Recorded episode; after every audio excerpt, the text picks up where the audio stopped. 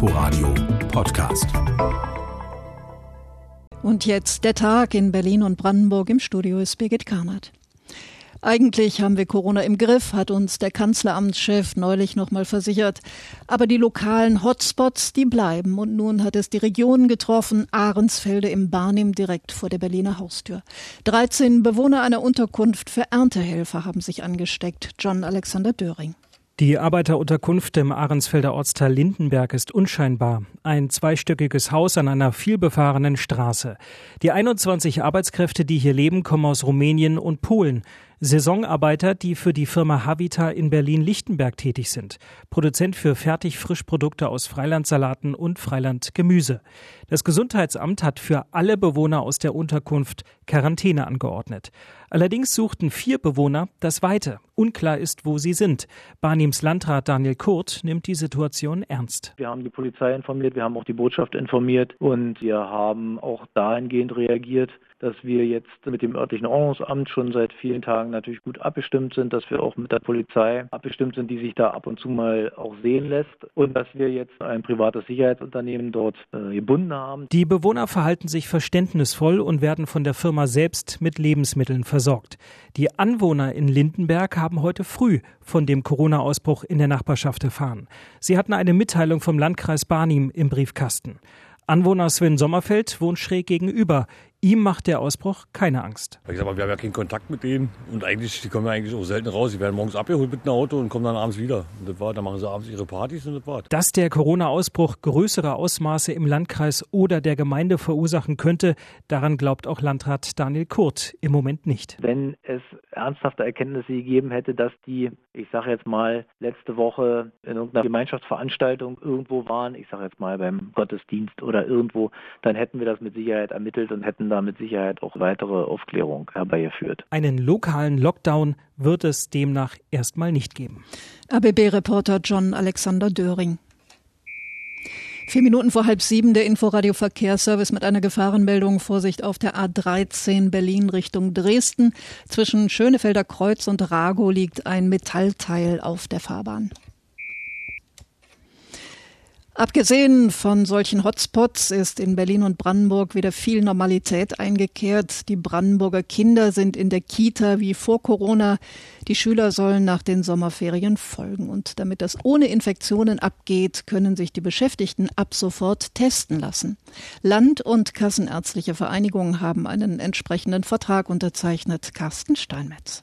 Es sind viele Corona-Tests, die das Land anbietet. 26.000 Mitarbeiter an Schulen und 27.000 Beschäftigte an Kitas können sich jeweils bis zu sechsmal testen lassen. Kostenfrei und freiwillig. Die Lehrer, Erzieherinnen, Sozialarbeiter oder Hausmeister erhalten von ihren Schulen oder Kitas dafür jeweils sogenannte Berechtigungsscheine, erklärt Ines Jesse aus dem Brandenburger Bildungsministerium. Es ist ein Berechtigungsschein und da gibt es dann sechs Zeiträume, die äh, angezeigt worden sind. Entsprechend können die Lehrkräfte und das andere Personal aktiv werden und mit diesem Berechtigungsschein dann zum Arzt gehen. Um die Corona-Tests in die Wege zu leiten. In der letzten Ferienwoche kann es schon losgehen. Bei Schülerinnen und Schülern sowie Kita-Kindern soll es dagegen keine flächendeckenden Tests geben, nach einem Zufallsprinzip soll ein Prozent ausgewählt werden. Die etwa 4000 Kinder und Jugendlichen werden jeweils einmal getestet sagt Brandenburgs Gesundheitsministerin Ursula Nonnemacher. Wir werden uns jetzt Gedanken machen, auch mit einem Expertengremium, wie wir eine möglichst repräsentative Stichprobe äh, zusammenstellen können, also sowohl vom Alter als auch geografisch über ganz Brandenburg verteilt, dass man da gewisse Rückschlüsse daraus gewinnen kann. Da ist ein Prozent ein Wert, der ganz vernünftig ist. Geld für die Testungen steht aus dem Brandenburger Corona-Rettungsschirm zur Verfügung. Das Land rechnet damit, dass die Maßnahme insgesamt bis zu 14 Millionen Euro kosten könnte. Das Vorgehen ist aber sinnvoll, betont auch Andreas Schwag von der Kassenärztlichen Vereinigung. Wir können Infektionsketten erkennen und frühzeitig unterbrechen. Das Besondere ist, dass ja die äh, Beschäftigten sich insgesamt sechsmal testen lassen können im Abstand von 14 Tagen. Das heißt, dass wir nicht nur einen Augenblicksbefund haben, sondern eine gewisse Zeit lang beobachten können. Für die oppositionelle Linke im Landtag kann das Vorgehen an Schulen und Kitas allerdings nur ein erster Schritt gewesen sein. Corona-Tests müsste es jetzt auch für Beschäftigte im Gesundheits- und Pflegebereich sowie für Mitarbeiter in Gemeinschaftsunterkünften und den Schlachtbetrieben geben, hieß es. Inforadio-Reporter Carsten Steinmetz. Eine Minute vor halb sieben, der Inforadio-Verkehrsservice mit noch einer Gefahrenmeldung. Vorsicht auf der A A113 Zubringer Schönefeld, A13 Neukölln Richtung Dresden. Zwischen Waltersdorfer Dreieck und Rago liegen Gegenstände auf der Fahrbahn. Gehen Deutschlands Polizisten mit ausländisch aussehenden Leuten härter um? Eine Studie zum sogenannten Racial Profiling könnte da Erkenntnisse bringen, aber Bundesinnenminister Horst Seehofer will das nicht. Sein niedersächsischer Kollege Boris Pistorius sieht das aber anders und sammelt nun Stimmen für eine Initiative auf Länderebene. Die aus Berlin hat er Birgit Rattertz. In der Berliner Innenverwaltung findet man die Idee einer Studie sinnvoll und stehe dem Vorschlag zustimmend gegenüber, heißt es schriftlich. Unterstützung bekommt SPD-Innensenator Geisel von den Koalitionspartnern Linken und Grünen. Und auch die Gewerkschaft der Polizei GDP zeigt sich durchaus offen für die Studie.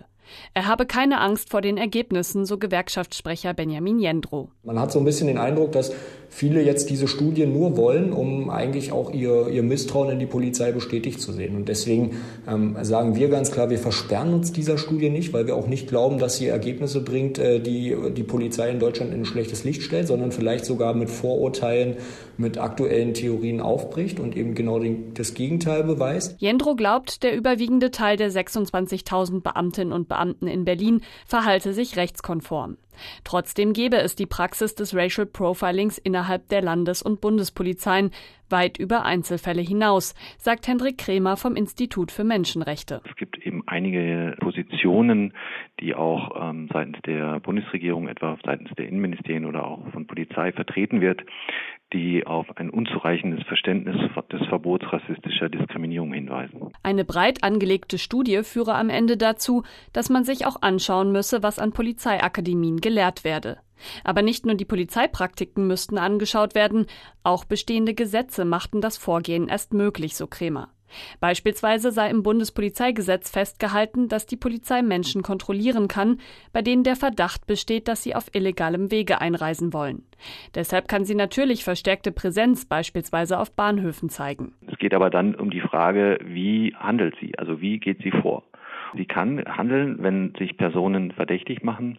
Sie kann in jedem Fall nicht äußerliche Merkmale heranziehen und äh, danach dann auswählen, wen sie etwa kontrolliert. Hier gelte es, Gesetze so zu schärfen, dass die Polizei Handlungsweisen mit auf den Weg bekommt. Am Ende des Tages landet es genau da, wo es herkommt, nämlich in der Politik. Polizisten machen sich ja ihre, ihre Rechtsgrundlagen nicht selbst. Ist sich Bodo Pfalzgraf, Berliner Landesvorsitzender der Deutschen Polizeigewerkschaft, sicher.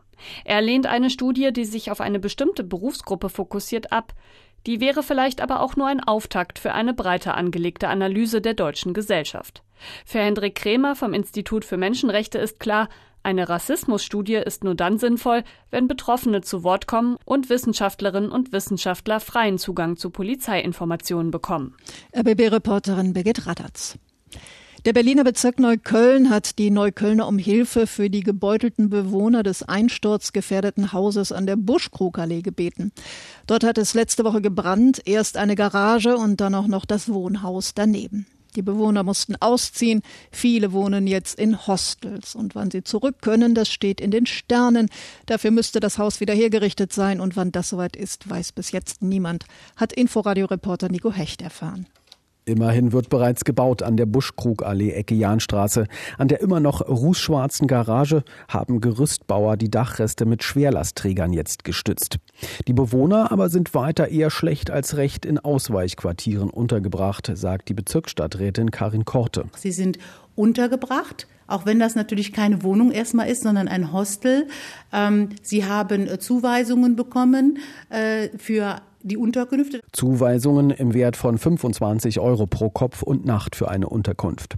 Zufrieden sind die Bewohner damit aber nicht. In den Hostels sei vor allem wenig Platz und die oft großen Familien müssten sich meist einen einzigen Raum teilen, beschreibt Dunja Babich ihre Situation dort. Und die sind alle äh, sechs, sieben, acht Personen in einem Raum.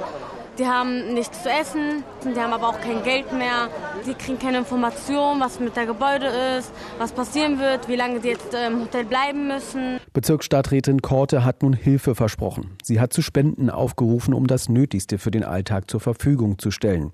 Das können die Helfer nun im Rathaus Neukölln abgeben. Und die ersten Spenden seien auch schon da. Es ist schon teilweise Kleidung eingetroffen, es sind äh, Spielsachen abgegeben worden und zum Beispiel ein zweimal drei Meter großer Hand handgeknüpfter indischer Teppich. Sogar Unterkunftsangebote seien beim Bezirk bereits eingegangen. Noch ist aber unklar, ob die Wohnungen groß genug seien für die betroffenen Familien, sagte ein Sprecher. Darüber hinaus sollen die Betroffenen auch weitere finanzielle Unterstützung vom Jobcenter bekommen, sagt Karin Korte, um diese Situation überstehen zu können. Der Bezirk tue gerade alles, was er könne. Aktuell sind wir auch dabei, einer Familie eine besondere Hilfe zukommen zu lassen, wo wir wissen, dass der Vater da sehr krank ist. Und äh, da ist es schwierig, auch im Hostel zu sein. Da gab es auch schon Kontakt mit der Ärztin. Und da versuchen wir auch eine andere Unterbringung jetzt schnell zu finden. Allerdings ist auch immer noch nicht klar, ob und wann die Menschen wieder zurück in ihre Wohnungen können. Bisher prüfen die Statiker dort weiter den Zustand des Hauses. Über die Alltagshilfen hinaus kündigt Karin Korte an, werde der Bezirk die Bewohner auch umfassend informieren über ihre rechtlichen Möglichkeiten im Verhältnis zum Besitzer des des Hauses, denn der ist bisher abgetaucht, was die Situation für alle schwieriger macht, so Korte. In den nächsten Tagen werde der Bezirk die 18 Familien dahingehend beraten. Inforadio-Reporter Nico Hecht. Dieser Sommer ist naturfreundlicher als die beiden davor, nicht so heiß und immer mal wieder regnet's. Aber die Bäume können trotzdem eine extra Portion Wasser brauchen. Für alle, die nun nicht täglich mit der Gießkanne rauslaufen wollen, gibt es die große Lösung, den Gießsack. Das Bezirksamt Friedrichshain-Kreuzberg hat tausend davon bestellt. Und wer mitmachen will, kann sich einen ausleihen, ihn am Straßenbaum seines Vertrauens befestigen und einmal die Woche auffüllen. Juliane Kowolik hat sich angeguckt, wie das funktioniert.